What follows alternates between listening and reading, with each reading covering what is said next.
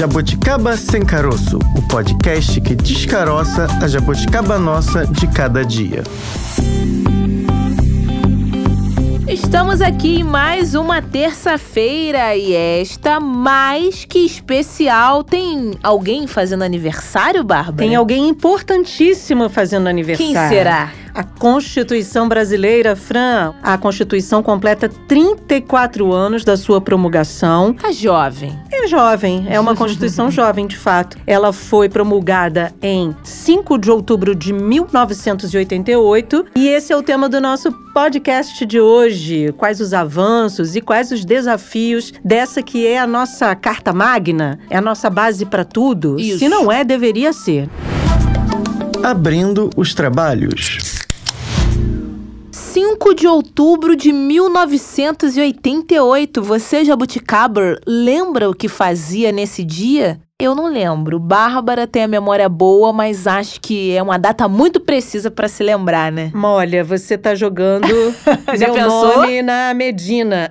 Já pensou? Você tá me jogando meu nome ao vento, porque você sabe que naquele período eu já era uma jovem atuante na educação brasileira, não era pública no meu caso, mas já era atuante. Você era uma menina de fraldas, Francine. Três meses.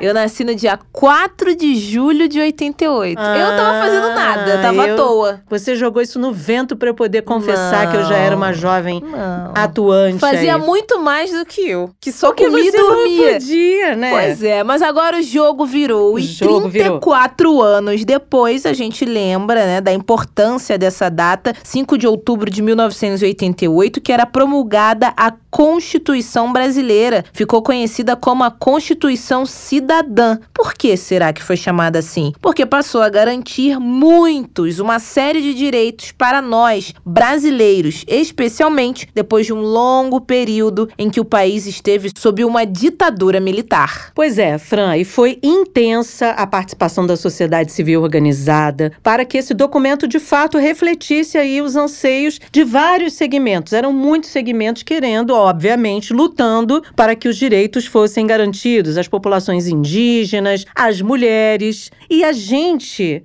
Mulheres que na- até aquele período ainda viviam subjugadas ali o domínio do masculino, a masculinidade que a gente chama de tóxica hoje. Que ainda temos. Ainda temos. Era pior. Mas era muito pior, Nossa. né? As- Muitas mulheres eram totalmente dominadas, especialmente pelos seus maridos, porque olha só, Fran, até naquele período, mulheres casadas precisavam da autorização dos seus Hum, respectivos companheiros para que pudessem trabalhar. Olha que lindo. Por favor, eu poderia trabalhar. É, ganhar meu dinheirinho para sustentar aqui, para ajudar a sustentar na casa. Muitas vezes não era só ajudar, na verdade É. era colocar o dinheiro na casa. Essa loucura toda, que hoje a gente vê como loucura, era normalizada. E aí as mulheres, havia muitas mulheres batalhando por isso. E uma delas está hoje aqui no nosso episódio. Ela Oba! viveu de perto aquele momento, vai contar em detalhes essa participação para que esses direitos das mulheres fossem de fato garantidos. Fran. Estamos lutando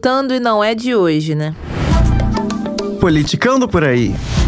A gente conversa agora com a socióloga Jaqueline Pitangui. Ela é fundadora e coordenadora executiva da CEPIA, Cidadania, Estudo, Pesquisa, Informação, Ação. Jaqueline, muito obrigada, viu, pela sua participação aqui conosco no podcast. É um prazer conversar com vocês. A senhora participou ativamente do movimento de mulheres que lutaram pela inclusão aí de direitos das mulheres, claro, na Constituição. Como foi aquele período pré-constituinte, Jaqueline? Eu acho que foi um dos momentos mais marcantes, tanto o período pré-constituinte como a constituinte propriamente tal, foram dos períodos mais marcantes de protagonismo das mulheres brasileiras no sentido de remover entulhos autoritários que ainda existiam nos códigos e de avançar, né, colocando e lutando para que houvesse na Constituição um patamar de igualdade. Não foi um período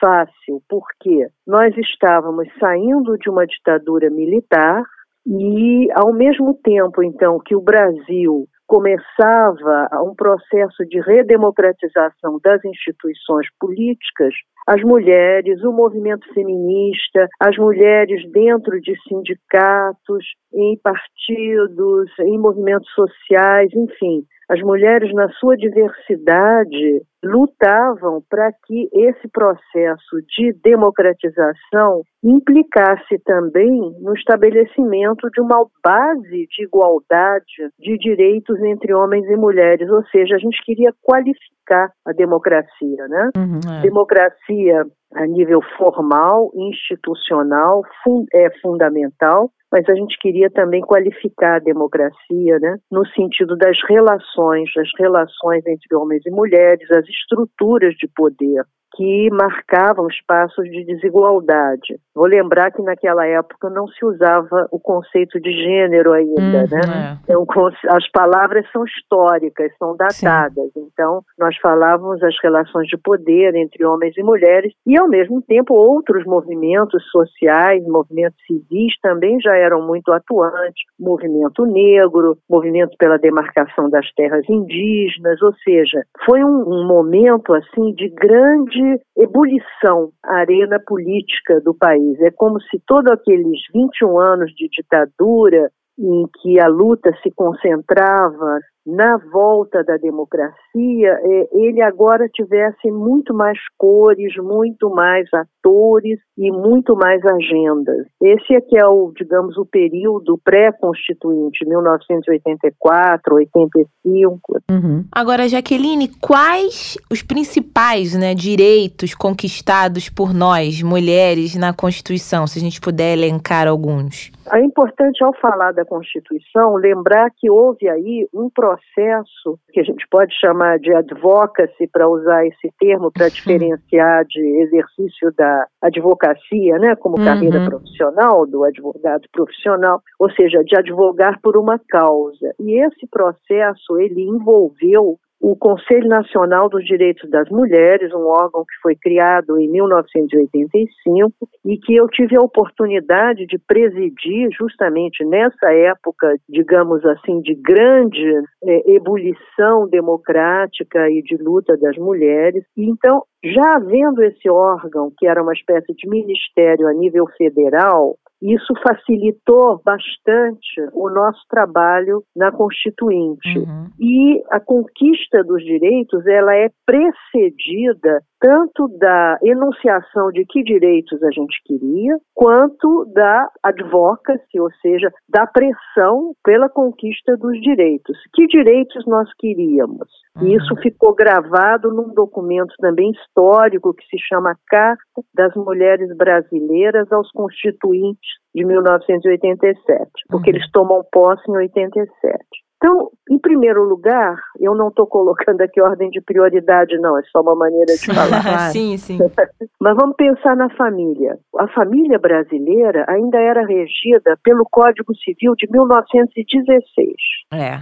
Onde o homem era o chefe da sociedade conjugal. Nós fizemos, por exemplo, no Conselho, uma campanha muito bonita que era a fotografia de uma família de 1916. O uhum. homem, ali na sua posição de poder, com aquele relógio, que é o um relógio com uma correia assim pendurada, a mulher, aquele bando de filhos. Geralmente o homem sentado numa grande cadeira, Exato. Né? a mulher atrás, exatamente. Aguardando ser atrás, servido. É. aguardando ser oh. servido, aquele monte de filhos, e a gente dizia: a família brasileira não é mais aquela, mas as leis ainda são. Uhum. Vamos diminuir essa distância entre leis e realidade. Essa foi, por exemplo, uma das campanhas. E quando você me pergunta, então, nós conseguimos, no âmbito da família, quebrar aquela posição de homem como chefe da sociedade conjugal. E a Constituição de 88 estipula que homens e mulheres são iguais em deveres e direitos. Uhum. Isso é fundamental. Sim. É fundamental por quê? Porque antes quem que fixava o domicílio? Era o homem. Se os dois trabalhassem e o homem fosse transferido, não sei, os dois morassem em Minas Gerais, por exemplo, e o homem fosse transferido para o Acre, a mulher tinha que segui-lo. Uhum. Toda a gestão do patrimônio familiar era do homem. Mesmo aquele bem, aquele dinheiro, etc. e tal, fosse da mulher. A família paterna era a família que tinha ascendência numa infelicidade, morressem os dois num desastre. Os filhos iam sempre ser a família paterna. Era, enfim, são inúmeros os efeitos, além do efeito simbólico. E isso é muito importante, essa carga simbólica do homem como chefe e a mulher obedecendo ao homem. Está aí a raiz da violência doméstica. Então, nós conseguimos isso. Gostei da sua expressão quando a senhora diz entulhos autoritários. Até 88, como a senhora mesma diz, esse era um dos entulhos, era a mulher ter que pedir autorização para trabalhar também. Exato. E outra coisa, o homem achar que o trabalho dela estava interferindo nos deveres domésticos, ela tinha que rescindir o contrato de uhum. trabalho. É impressionante, mas você imagina que algumas de nós já fomos regidas né, por essas leis Sim. e certamente é, todas as nossas mães, imagina as avós, é tudo muito próximo, né? É. Então essa foi uma grande conquista e também conseguimos o reconhecimento da família sem a necessidade de uma certidão de casamento. Isso foi muito importante, porque a família passa a ser reconhecida e o Estado tem o dever de proteger essa família, mesmo sem uma certidão de casamento. Isso é importante em si, porque inúmeras famílias no Brasil eh, não registravam em cartório o, seu casamento e também vai abrir depois espaço, espaço legal para a união homofetiva. Uhum. uhum. Então foi muito importante, muito avançado também na época. Outra conquista muito importante é o reconhecimento na nossa Constituição de que cabe ao Estado coibir a violência no âmbito das relações intrafamiliares. O que, que isso quer dizer? Quer dizer que o que acontece intramuros, naquele espaço porta fechada das relações íntimas, familiares, passa a ser objeto de responsabilidade do Estado. E isso, que hoje pode parecer banal, na realidade foi uma mudança paradigmática, porque os direitos humanos antes se conjugavam só naquela relação entre indivíduo e Estado. Por exemplo, você está numa instituição do Estado, é, não sei, uma prisão, um hospital, uma entidade universitária, você é agredido por um agente do Estado, é uma violação dos direitos humanos. Uhum. Mas o que acontecia antes dentro de casa, nessa, nesse espaço chamado lar, não era objeto. Tanto que aquela coisa da mulher denunciar violência doméstica em briga de marido e mulher não se mete a uhum. colher.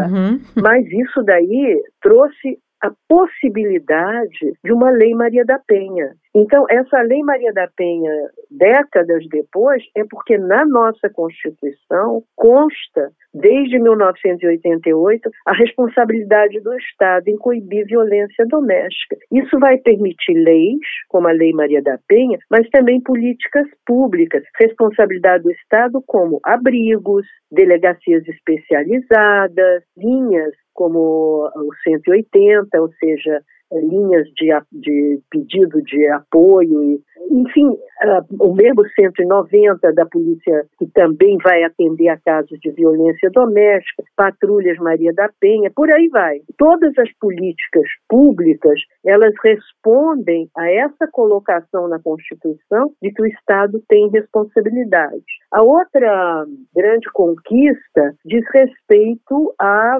autonomia reprodutiva, porque a Constituição Constituição também reconhece o direito de decidir livremente, sem coerção, o número de filhos, quando ter filhos e a responsabilidade do Estado em que em fornecer meios e informação para que esta decisão seja tomada livre de coerção. Isso quer dizer o quê? Programa de planejamento familiar, não é verdade? Uhum. Acesso à contracepção e também ao tratamento da infertilidade.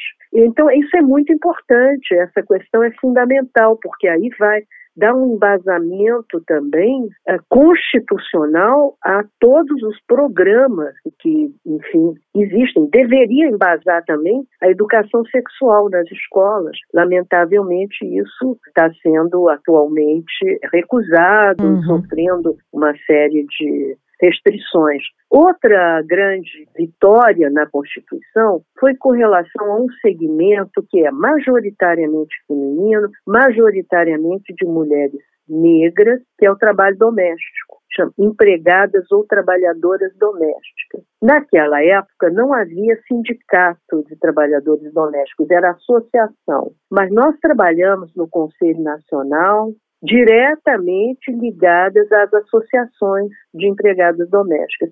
Eu digo empregadas porque a maioria são mulheres, né? Sim, é. Então, mas é associações de empregados trabalhadores domésticos. E as grandes lideranças, que eram mulheres, nesse processo, trabalharam conosco porque também pela primeira vez você teve a inscrição de uh, direitos trabalhistas e benefícios sociais para as trabalhadoras domésticas. Isso depois décadas depois vai ser ampliado mas com a PEC das empregadas domésticas, mais o começo, a semente, a origem, é, o reconhecimento de que elas são trabalhadoras com direitos trabalhistas, previdenciários, benefícios sociais, está ali, está na Constituição. Outro avanço importante foi com relação à mulher rural, porque quando a mulher rural casada não tinha direito à titularidade da terra. Então, e a nossa Constituição também outorga o direito à titularidade da terra à mulher rural, independente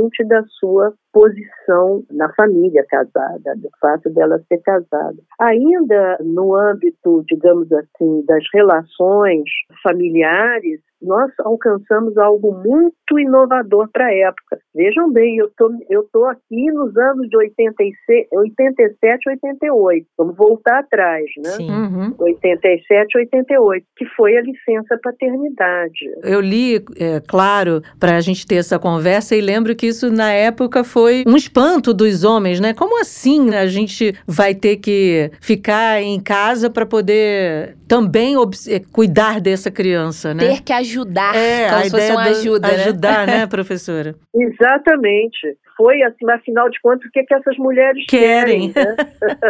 que isso audácia. É ridículo, isso é ridículo, isso não tem nada a ver que coisa mais absurda. Realmente essa assim pegou aquele plenário da Câmara majoritariamente masculino. Vamos lembrar que eram só 25 deputadas constituintes, né? 25 parlamentares, que havia senadoras, uhum. 25 parlamentares constituintes. Uhum. Mas isso é importante colocar. O Conselho Nacional a chamada bancada feminina e as mulheres na sua diversidade, em várias representações, nós trabalhamos juntas.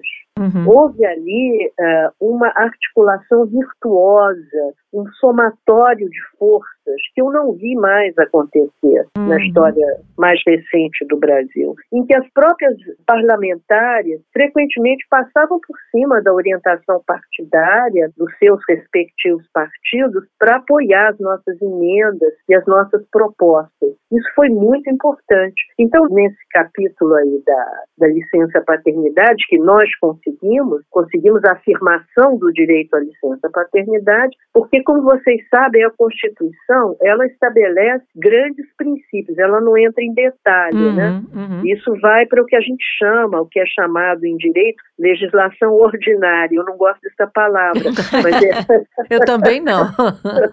mas é, é, eles chamam assim, então vai para o Código Civil, vai para o Código Penal, vai para códigos trabalhistas, etc. e tal. Ou seja, é a legislação que é abaixo da legislação, abaixo dos princípios Sim. estipulados na Constituição, mas que não podem nunca ferir a Constituição. Uhum. Então, essa questão, por exemplo, da licença paternidade era para ser regulamentada depois nessa legislação ordinária e também de acordo com cada, digamos assim, empresa, é, é, negociações de sindicato. Mas eu estou me referindo a um princípio. E esse princípio qual é? É o princípio de que filho não é só da mãe. É o princípio uhum. de que era fundamental quebrar simbolicamente esses espaços da domesticidade atrelado à mulher e do mundo externo atrelado ao homem. Então, essa mudança foi uma mudança cultural muito grande, muito importante. Agora, do ponto de vista também de benefício social, nós conseguimos aumentar a licença maternidade para 120 dias.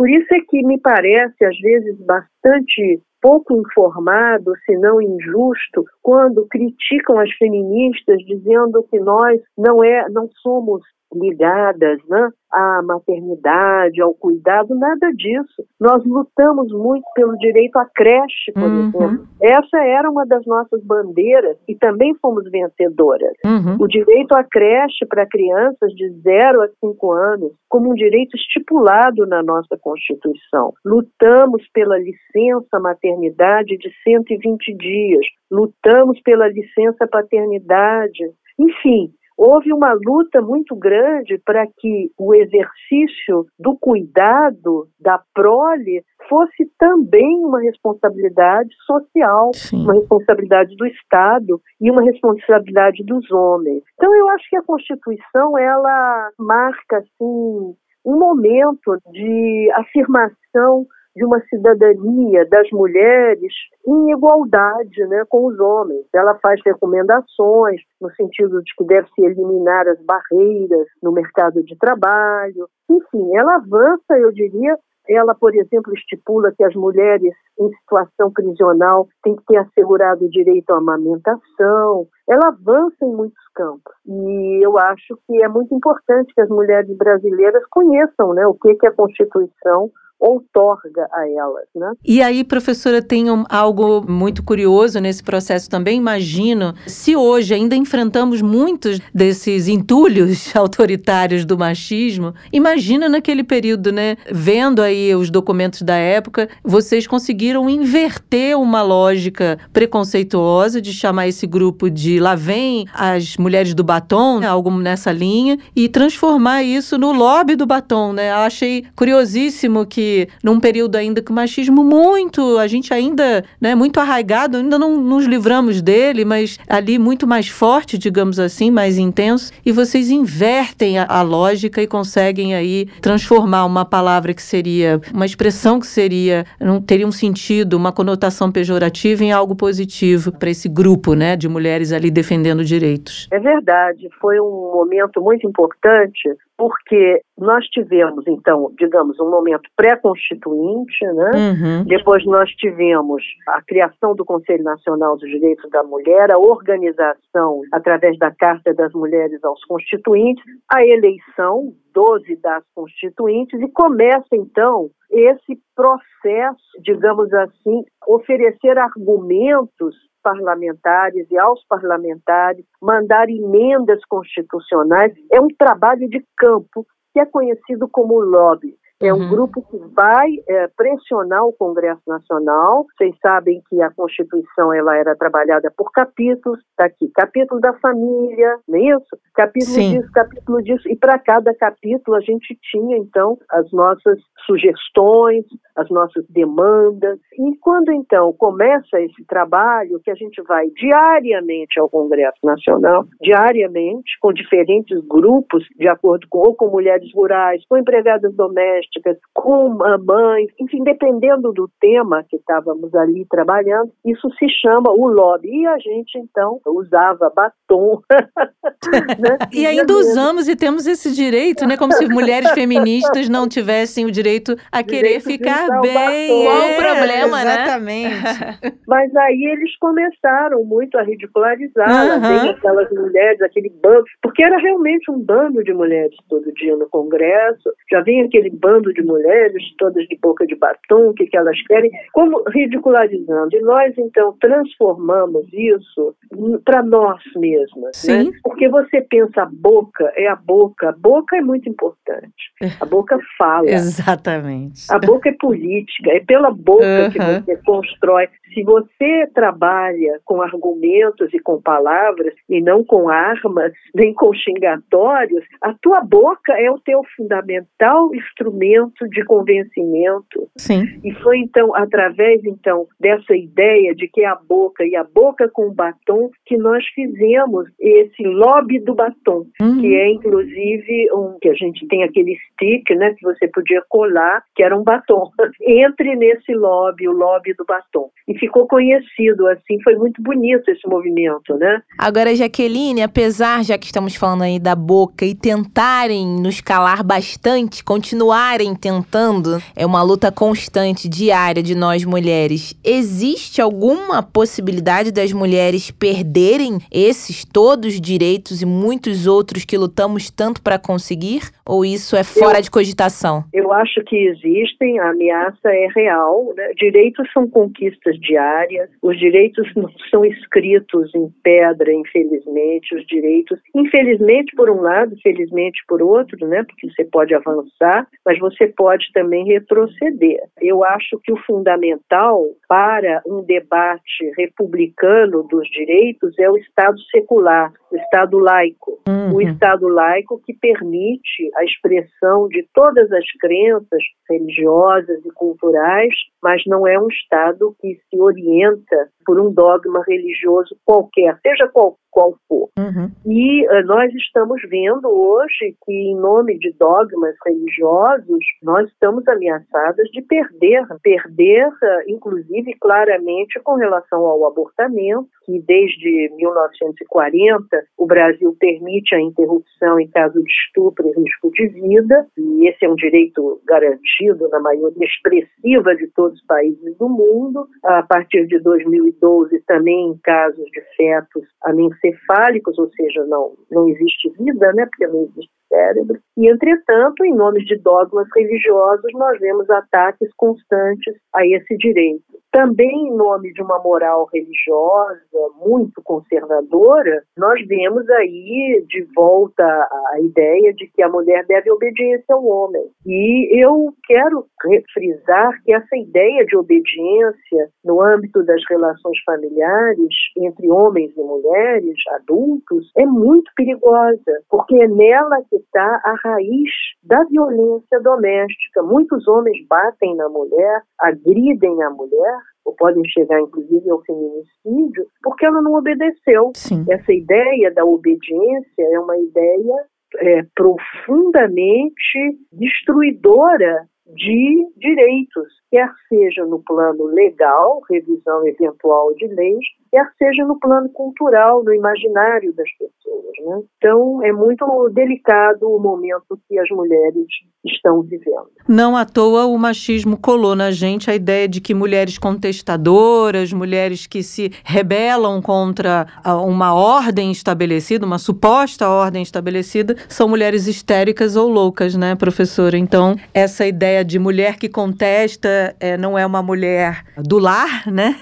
não, não é uma mulher que estaria ali à frente de uma família ideal, idealizada, ela ainda está aí tentando nos colocar aí num quadrinho, num enquadramento, né? É, eu acho que se você pensa, quando você enquadra qualquer fenômeno e reduz, fica fácil destruir, não é verdade? Sim. Se você pega essa luta histórica, não só das mulheres brasileiras, das mulheres ao longo do mundo, uhum. das mulheres ao longo dos séculos, se você pega essa luta, eh, que inclusive Branca Moreira Alves e eu conversamos e sobre essa luta num livro que a gente acaba de publicar, Feminismo no Brasil, Memórias de quem fez acontecer. E a gente volta atrás, volta, assim, pega a Grécia Antiga e volta a Roma Antiga e Código Napoleônico e Revolução Francesa, e você vai ver que ao longo da história, em diferentes momentos, né, há, digamos, quase que um, um arquétipo uhum. de subjugar a memória, em nome de Deus, em nome das leis, em nome das revoluções, o que seja. Então, isso já é uma carga histórica muito grande.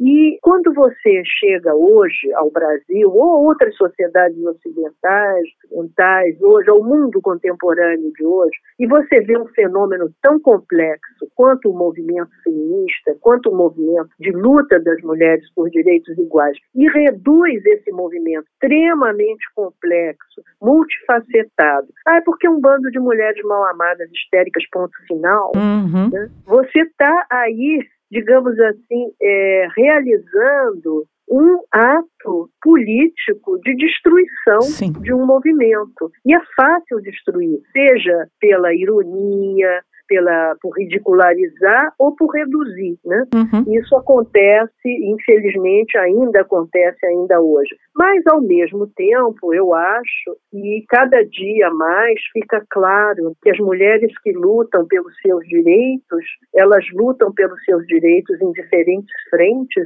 inclusive pelo direito também de viver a maternidade com dignidade. E acho que isso já está muito claro hoje, pelo menos para grande parte das pessoas que estão nos escutando. Estamos aqui apresentando podcast, dando entrevista, sendo socióloga, coordenadora, fundadora e jornalistas. Estamos em todos os pontos, somos necessárias, estamos juntas sempre, né, Jaqueline? É isso aí. Seguimos caminhando, não é verdade? Vamos deixar para o nosso ouvinte, antes de encerrar, o relembrar ali, eu já fiquei interessada. Lembrar, ressaltar aí o livro, professora, que acabou de sair. Onde a gente encontra? Já está aí nas livrarias? Como é que a gente faz para encontrá-lo? Então, esse livro ele é editado pela editora Bazar do Tempo, chama Feminismo no Brasil, Uhum. Memórias de quem fez acontecer. É, já está nas livrarias, acredito que deve estar em várias livrarias e também deve estar à disposição on- online na Bazar do Tempo. É interessante porque a gente faz uma recuperação histórica e também tem depoimentos de mulheres, 40 mulheres, que viveram o período da Constituinte e esse período de afirmação do feminismo. É uma história coletiva também. Vale a leitura. Vale a leitura, ótima leitura É. para todo mundo entender que a gente não vai recuar mais, né, É professora? verdade. professora, muito obrigada, viu, pela sua participação aqui no nosso podcast hoje. Adoramos. Eu que agradeço. Um abraço para vocês e também para todas as pessoas que estão nos escutando. Obrigada, Tchau. até a próxima. Tchau, tchau. Tchau. Francine, a Constituição de 1988 foi a sétima adotada aqui no país, sendo que uma delas foi promulgada quando o Brasil era império, a outra foi determinada por Getúlio Vargas, ou seja, não teve participação social, ainda teve uma outra no período da ditadura militar, ou seja, de garantia de direitos não tinha muita coisa, É. né? A gente tem que olhar por esse ângulo, que se foi dentro de uma ditadura, imagina o que que tinha nela. O E que, a que era determinado, o que, que né? era Oh, determinado. E a chamada Constituição Cidadã, essa que veio em 1988, aí sim garantiu direitos fundamentais para vários grupos, como os indígenas, que a gente citou lá no começo, lá na abertura desse episódio. Se atualmente a gente olha para o cenário né, do nosso país e vê que tem muita coisa ainda precisando melhorar, ajustar, indiferenças, causas que, caramba, precisam de mais atenção, a população sofrendo ainda por vários aspectos sociais. Eu fico tentando imaginar, Bárbara, o que era então antes de termos a nossa atual Constituição. Eu acho que é muito importante a gente ouvir agora o nosso próximo entrevistado, refletir. Lógico, eu acredito que sempre é possível melhorar, mas também é importante a gente ver, né, esses avanços, o quanto mudou e seguimos na luta, se podemos dizer assim. Avanços e desafios, essa é a pauta da nossa próxima conversa. Direto do Palanque. A nossa conversa agora é com Álvaro Jorge, ele é professor de Direito Constitucional da FGV Rio. Professor Álvaro, muito obrigada, viu, por aceitar conversar com a gente aqui no podcast. Super prazer estar aqui conversando com vocês, boa tarde aos, aos ouvintes espero que a gente tenha uma conversa produtiva. Professor, é claro que a gente sabe que falar da Constituição de 88 daria uma série, muito mais do que uma entrevista como a nossa. Mas será que a gente pode elencar alguns avanços? Foram vários os avanços em várias áreas que a Constituição trouxe para nós, mas será que poderíamos aí destacar alguns? Eu acho que podemos destacar vários. Né? Uhum. Antes de colocar o tema dos avanços, quando a gente está num cenário em que o Brasil acabou de perder 665 mil pessoas em dois anos e meio, uma pandemia, só para dar um dado para vocês, na Segunda Guerra Mundial, em seis anos de guerra, soldados franceses que foram mortos em território ocupado foram 210 mil. Os soldados italianos foram 310 mil. E nós, em dois anos e meio, tivemos 685 mil mortos. Nossa. Quando a gente olha né, esses números, números da Segunda Guerra, né, versus nossos números de pandemia, a gente fica muito desanimado, uhum. né, achando que está tudo muito errado no país e que a Constituição parece uma realidade muito distante e muito pouco presente né, nas, nossas, nas nossas vidas. Mas acho que o meu primeiro destaque é justamente para a gente lembrar que quem pôs vacina no braço das pessoas foi o SUS, o Sistema Único de Saúde, uhum. que foi um dos grandes avanços trazidos pela Constituição de 1988. Uhum. A Constituição de 88 criou esse sistema, que é um sistema referente, é, referência no mundo, né? um sistema em que hoje a gente tem um dos programas de vacina mais avançados do mundo. A gente tem um tratamento para portadores de HIV, um tratamento gratuito, que é um programa também referência no mundo inteiro. A gente tem um programa de transplante de órgãos super avançado. Hoje, aproximadamente 97% dos atendimentos de transplante de órgãos são feitos pelo SUS. E aí, se a gente tirar uma fotografia de 1988 e tirar uma fotografia do Brasil de hoje, a gente vai ver que é, a gente teve uma redução na mortalidade infantil. A gente tinha 53,7 mortes por mil nascidos em 88, hoje a gente está em 26 é, ponto 3. A gente tem uma expectativa de vida que saiu de 79 anos de idade para 76.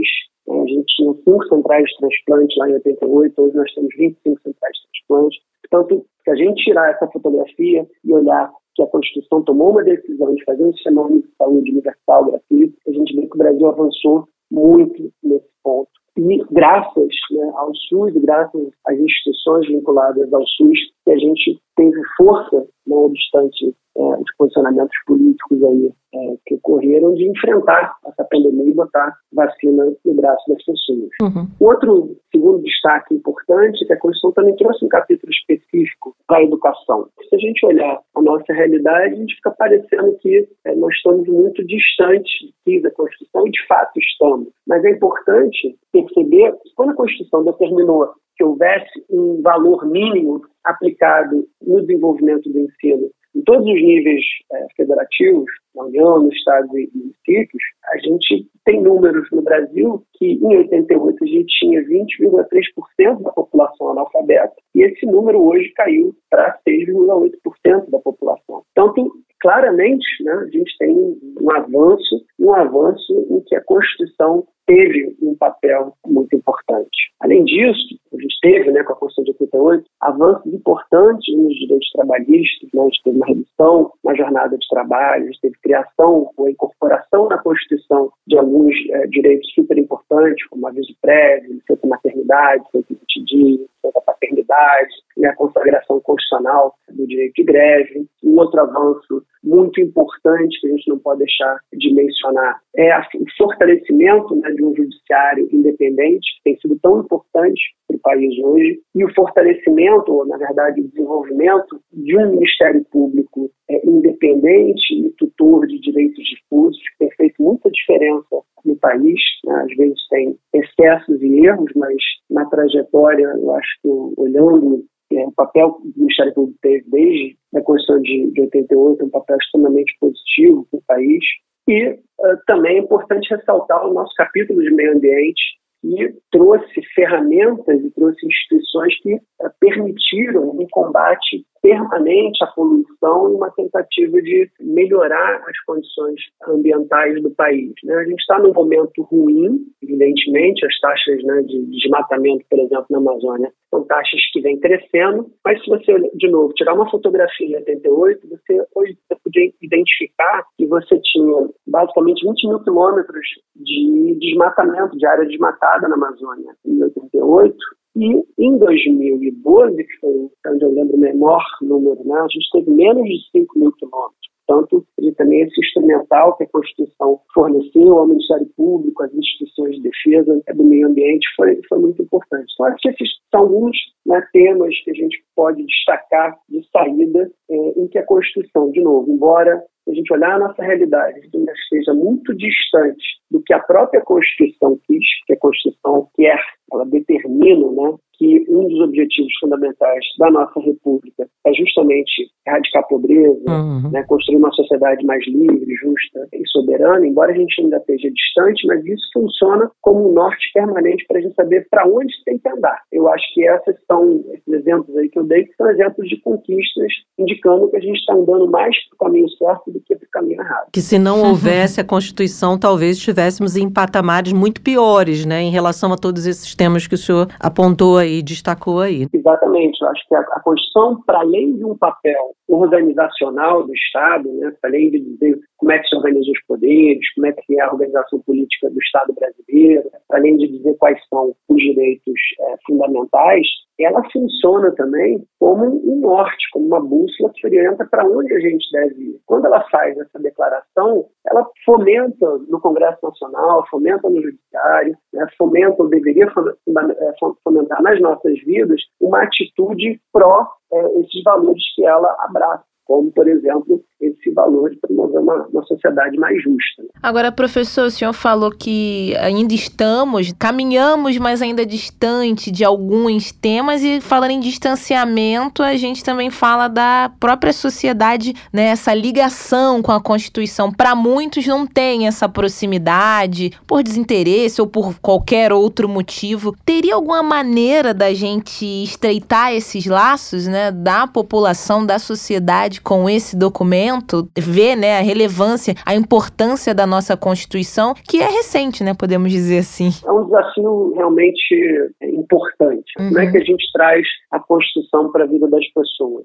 A gente assiste a filmes americanos, volta e meia, né, você vê os, os, as pessoas falando de forma bastante contundente e, orgulhosa, não, mas isso é a Constituição que me garante. E a gente tem, de fato, uma distância grande né, no país entre essa, esse arcabouço que a Constituição construiu e a percepção das pessoas de como é que ela pode ser materializada. E eu acho que justamente esse trabalho deve ser um trabalho óbvio que tem uma resposta, vamos dizer, uma resposta simples que eu não gosto dela, que é a resposta da educação, só a educação, com o tempo a gente consegue chegar lá, mas a verdade é que, do ponto de vista da implementação é, dos valores das políticas que estão previstas na Constituição, isso deve ser motivo de atuação no dia a dia. Então, uhum. isso tem a ver com muito mais com a organização da sociedade civil do que propriamente com a nossa atitude, que costuma ser uma atitude no Brasil de espera por um herói ou pela realização pelo Estado da implementação, ou melhor dizendo, da solução de todos os nossos problemas. Uhum. Nós, enquanto sociedade civil, costumamos estar muito inertes e esperando que o Estado resolva todos os nossos problemas. Né? Estava pensando é. aqui, enquanto, enquanto falava com vocês, a gente tem grandes nomes dos heróis e que a gente espera que venha num cavalo branco nos salvar. Né? Então, na década de 20, estava lá o Cavaleiro da Esperança, o Prestes,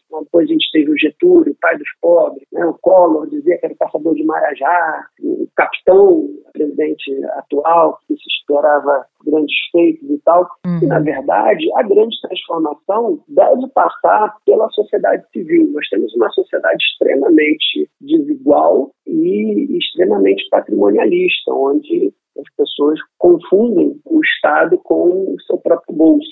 É. É, e esse precisa ser um, um, tema combatido do ponto de vista da sociedade. Não adianta a gente esperar que o Estado faça alguma coisa quando você é o sujeito que dirige o acostamento, que fura a fila, que acha que não precisa esperar você vê que um, dos primeiros grandes episódios que representam a mentalidade da elite brasileira foi que, quando começa a pandemia, um grupo de empresários de Minas Gerais se acha no direito de tentar furar a fila do SUS é. e comprar vacina e acabaram caindo no conto é. de É meio que uma alegoria né, nacional de quando as pessoas acham que são melhores que as outras, que não fazem parte do país, são melhores de alguma maneira do que os seus concidadãos. Então, eu acho que a grande virada que a gente precisa dar obviamente que a virada em relação ao Estado é essencial, mas nós precisamos nos reinventar enquanto sociedade. A gente tem que se aproximar e acreditar. Né? Quando a gente fala que a gente acredita na igualdade, tem que praticar a igualdade. A gente tem que efetivamente apoiar todas as ações que procuram enfrentar a desigualdade estrutural que a gente tem nesse país. Professor, eu sei que o senhor falou aí que seria uma resposta fácil, talvez, dizer que a educação deveria trazer um pouco mais a Constituição para o seu dia a dia, para o seu cotidiano, mas por outro lado também seria uma forma, né? Eu cobri educação durante muitos anos e hoje conversando com jovens, conversando com adultos que nasceram, obviamente, pós 88, sequer sabem, né, o que tem ali ou o que preconiza ali, o que, que estabelece a Constituição. Talvez seria uma forma de entender que direitos temos todos, que não os privilegiados tentam aí, como o senhor, o senhor deu um exemplo clássico do que, que é privilégio no Brasil, um grupo achar que vai tomar vacina antes do outro. Mas fico me perguntando como fazer isso, porque conversando com muitos professores, quando você conversa com eles, eles dizem assim: olha, eu até tentei, mas fui atacado de uns tempos para cá, de uma década, digamos assim, para cá, de todas as formas, dizendo que eu estava doutrinando quando falar de justiça social virou uma relação direta com doutrinação como trazer hoje numa sociedade que, que também é uma forma, e eu fico me perguntando se também isso não é uma forma de desconstruir a ideia de que a Constituição é algo que nos rege. Você quebrar aí essa. trazer uma barreira e falar a Constituição não serve para nada. É uma, uma, forma de desqualificar. Como discutir isso hoje com essa sociedade que precisa se reinventar? Né? Eu sei que estou trazendo uma questão muito complexa, mas é bom para a gente pensar isso e o nosso ouvinte talvez também. Eu te agradeço a, a pergunta, porque ela né, permite a gente estar tá refletindo sobre temas fundamentais. Né? Eu que sou pai, passo o dia pensando qual é o país que eu quero deixar para o meu filho. Né? Uhum. E acho que isso é um ponto fundamental, né? a gente imaginar o professor Roberto Mangabeira Unger, que é professor lá da, da Universidade de Harvard, né, que já esteve aqui envolvido na política do Brasil, até brincavam que ele, ele no governo Lula, foi ministro do futuro, né, está pensando o, futuro. Uhum. O, o, professor Mangabeira ele sempre sustentou a necessidade da gente pensar, de ter uma imaginação institucional permanente, pensando como é que a gente supera esses desafios ali. Esse da, da educação e da percepção de que esses direitos são fundamentais, precisam ser comunicados, ele é um desafio muito latente, mas que ele passa por algumas questões que a gente precisa se reeducar. Uma primeira delas é entender né, o papel da tecnologia hoje em qualquer processo que você imagine em termos de educação. A tecnologia desenvolveu de tal ponto que hoje, quando você olha, por exemplo, o fenômeno das redes sociais, a gente está necessitando, né, de alguma forma imediata, de atenção para o que essas redes vêm fazendo. O que essas redes vêm fazendo, em grande parte, é manter as visões divididas e absolutamente parciais da realidade. Hoje, a partir dos algoritmos, da captação em massa de dados sobre as pessoas, as redes te expõem né, a uma realidade que o seu vizinho recebe de forma completamente diferente. Eu sento hoje com amigos para conversar sobre o mesmo fato do dia e você é, tem conjunto de informações que essa pessoa recebeu versus um conjunto de informações que a outra pessoa recebeu que choca você parece estar falando de coisas absolutamente diferentes. Vou é. dar um exemplo aqui recente do 7 de setembro. Eu conversava com uma parcela da população que só recebia informações positivas ao presidente da República, uma outra parte da população que só recebia é, informações negativas. Com esse tipo de postura, considerando que as pessoas hoje já não acessam os meios tradicionais de informação para receber a sua informação, quer dizer, ninguém mais, né, muito, muito parcela muito pequena, vai, vai no jornal, vai ler uma revista, coisa parecida, se informa através das redes, e o que as redes fazem é direcionar né, informações que confirmem já dos seus preconceitos, algumas das suas informações, algumas das, das visões que você já tem. Isso vai tendendo a fazer um, um abismo, um gap, para usar uma expressão em inglês, entre o que uma parcela da população vê e outra parcela da população vê. Uhum. Então, o que, que a gente precisa, objetivamente? A gente precisa fazer com que a regulação desse tema das redes sociais permita né, com que a gente combata fake news, permita que a gente traga a checagem de informações, permita com que a gente exponha as pessoas a mais informações que é simplesmente aquela que lhes agrada. E a Constituição, nesse contexto, tem um papel, de um lado, de promover isso, porque a Constituição demanda o pluralismo é, de ideias, né, que o pluralismo político seja um valor nacional. E, por outro lado, ela também precisa ser objeto desse mesmo sistema, ou seja, ela precisa ser divulgada. Mas, de novo, eu não acho que isso o Estado vai conseguir fazer sozinho. Acho que um podcast como o de vocês, né, que está divulgando, uma luta de associação de moradores, desenvolvimento né, de grupos estudantis em escolas, ou seja, aquela instituição que vai buscar, né, uma associação de alunos que busca criar um curso para promover um curso vestibular para pessoas que não podem pagar um cursinho normal. É. Associação que procura desenvolver é, mecanismos de criar microcrédito em empresas que não conseguem acesso ao grande mercado. Associações que procuram promover valores da comunidade LGBTQIA+. Associações que procuram promover os direitos da igualdade da população preta. Então, é nesse tipo de atuação da sociedade civil concreto é que eu acho que a gente tem mais chance de divulgar porque chega no momento, chega na ponta lá, você precisa tomar uma decisão. Agora, Álvaro, para quem nos ouve agora ter a dimensão, acho que a gente já trouxe bastante pontos aqui, né, falando disso, mas a partir da Constituição, quais e quantas outras legislações foram elaboradas? Para a gente mostrar aqui, exemplificar mais uma vez o quanto essa Constituição foi, é e será sempre importante, né? Mais de uma dezena de. Mais, mais duas dezenas de normas, na verdade, foram sendo elaboradas a partir da Constituição. Mas acho que faz sentido a gente destacar algumas, acho que essas sim estão no dia a dia das pessoas, né? uhum. e acho que está mais fácil da gente novo perceber como a Constituição é importante na nossa vida. Todo o sistema de defesa do consumidor né, vem a partir do Código de Defesa do Consumidor, que foi referido pela Constituição. A necessidade de você evitar que os negócios públicos, né, e aí com todos os problemas que a gente já viu, mas que ganhasse uma forma mais transparente, foi feito pela lei de licitações.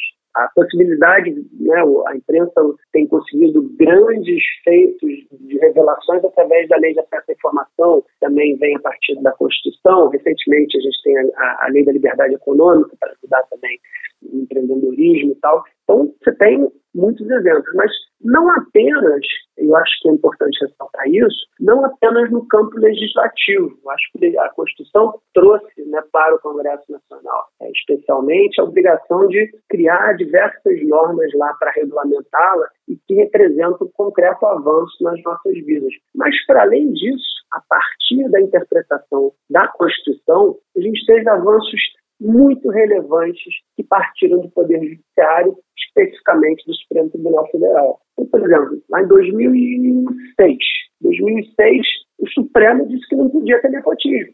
Interpretou a Constituição e criou lá uma regra que passa a ser observada para tentar enfrentar esse, esse tema do patrimonialismo brasileiro.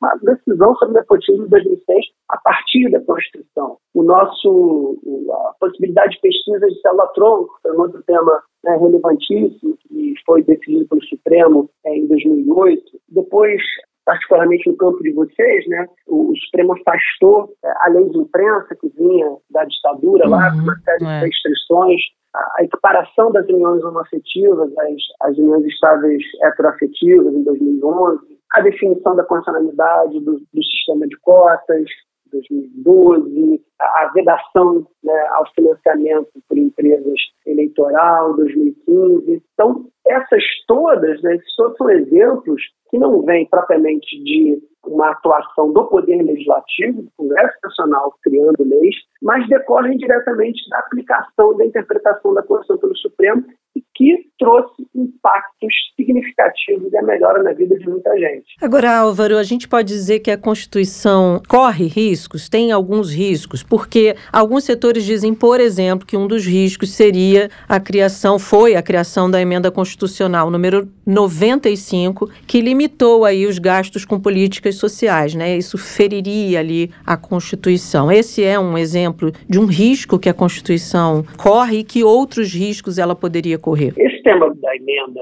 é um tema é, que despertou muitas paixões. Né? Uhum. Né?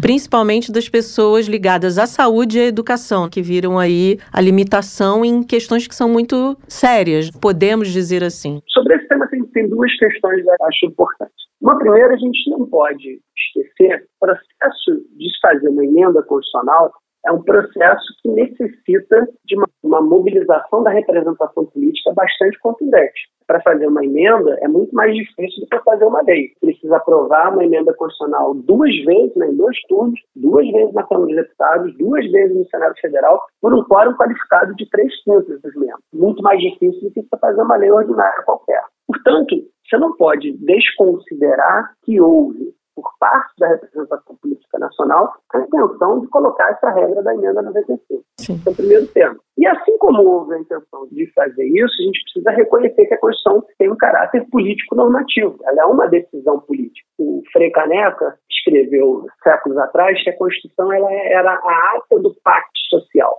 conjunto de decisões fundamentais que a sociedade vai tomando lá. E eu acho que essa emenda, especificamente, ela trouxe, no fundo da memória, eu não, não sei a idade de vocês, mas vocês talvez lembrem ou talvez já tenham A gente riu aqui. Eu a gente de 88. A gente riu ó, aqui. Ó, eu lembro quando eu era menino, na escola, da época em que você saía para comprar um salgado e ele custava dois Sim. na segunda, quatro na quarta-feira e, e, seis na sexta-feira. E era em UFIR.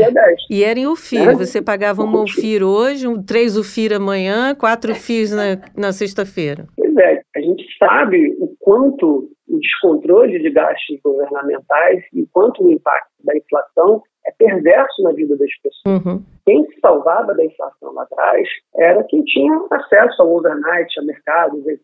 Tal, mas não era para as pessoas. O trabalhador, né, a gente tem esse fenômeno maluco de compra do mês no Brasil. Isso surgiu porque se você não comprasse no dia que saiu o salário, quatro dias depois você já comprava menos do que você conseguia comprar no dia que saiu o salário. Uhum. Se você deixasse para comprar 15 dias depois, você comprava quase nada do que você, você tinha capacidade de compra. Então, o fenômeno da inflação e todas as formas de controle é bastante importante no cenário em que a gente, de fato, quer criar uma sociedade menos desigual. Então, entendo a preocupação da turma da saúde, da educação, embora tenha que ressaltar também que a emenda manteve o mínimo, que a emenda, a emenda não aboliu o investimento, ela determinou é que você, se for fazer aumentar os gastos aqui ou acolá, você precisa fazê-lo dentro de um, de um teto. Isso faz com que, minha visão, torne até um pouco mais transparente a obrigação dos gestores dos recursos públicos de demonstrar quais são suas prioridades,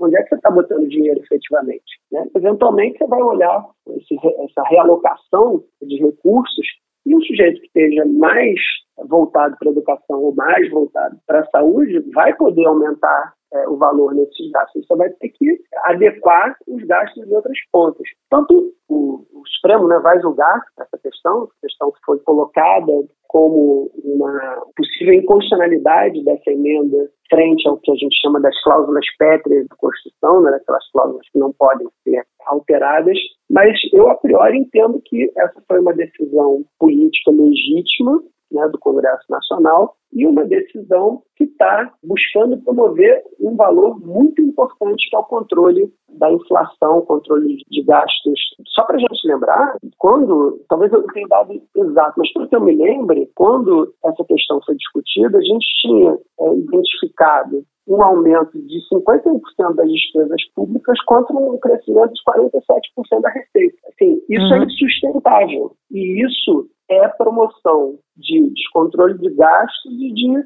inflação, e inflação é uma das coisas mais perversas para você manter a desigualdade social, porque a inflação promove, é uma promotora é, contundente da desigualdade social. Professor Álvaro Jorge, já vou deixar o convite para a próxima participação aqui no nosso podcast. Adoramos, foi um prazer conhecer o senhor e também um pouco mais da nossa Constituição. Volte sempre, viu? Muito obrigado, Bárbara Francine. Foi um prazer.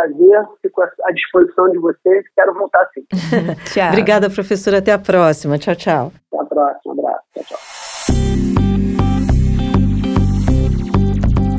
Acabou, Bárbara Pereira. Mais um programa para conta. Como você diz mesmo, mais um dia pro FGTS.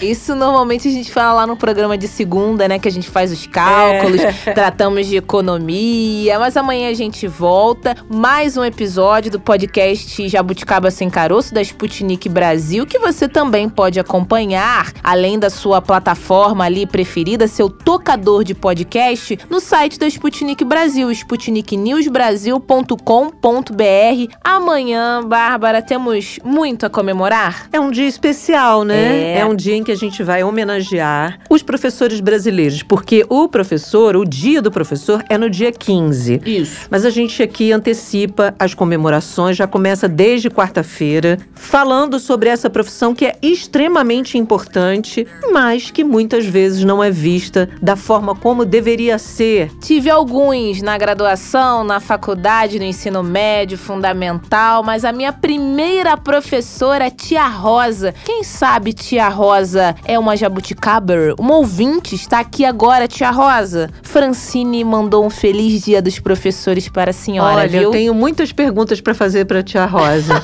o que você fazia na sala de aula? Se você sentava na frente, no meio, lá atrás? Atrás. Como né? era o seu comportamento? ah. Eu sei o que você fez eu, no verão passado. Eu sei o que você fez no verão tia passado. Tia Rosa, não conta nada para ninguém não. A gente tá no Twitter, viu? No arroba jabuticabasc. Tchau. Até amanhã. Jabuticaba Sem Caroço, o podcast que descaroça a jabuticaba nossa de cada dia.